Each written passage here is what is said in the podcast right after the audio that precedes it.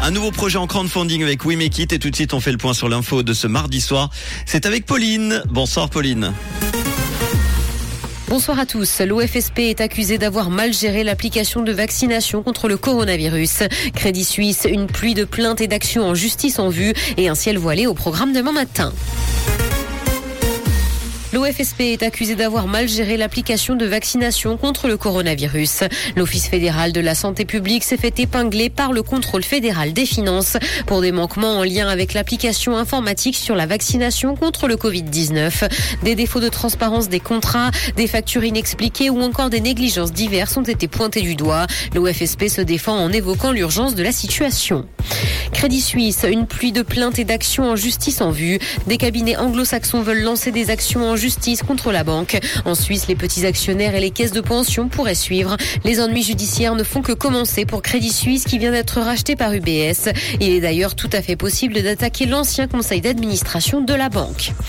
La Suisse est toujours plus impliquée dans le e-sport. Il suscite de plus en plus d'engouement et en particulier chez les jeunes générations. En Suisse romande, plusieurs équipes professionnelles profitent d'un secteur en plein essor et qui a généré plus d'un milliard de francs de chiffre d'affaires l'an dernier. Le e-sport se professionnalise d'ailleurs depuis le début des années 2000. Les joueuses et les joueurs sont considérés comme des athlètes.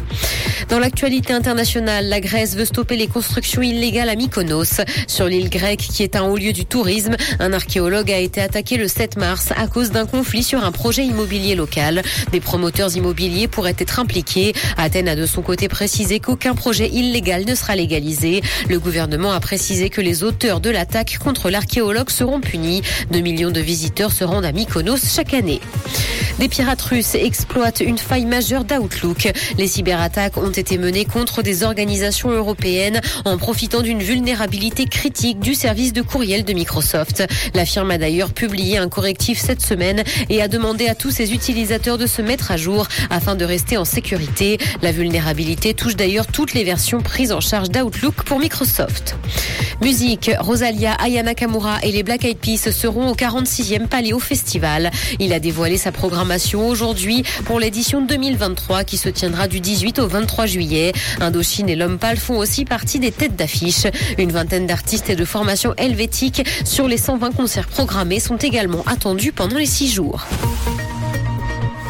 Le ciel sera voilé demain matin, mais le soleil sera tout de même présent. Côté température, le mercure affichera 2 degrés à Nyon et Yverdon, ainsi que 3 à Lausanne et Montreux. Bonne soirée à tous sur Rouge. C'était la météo, c'est Rouge.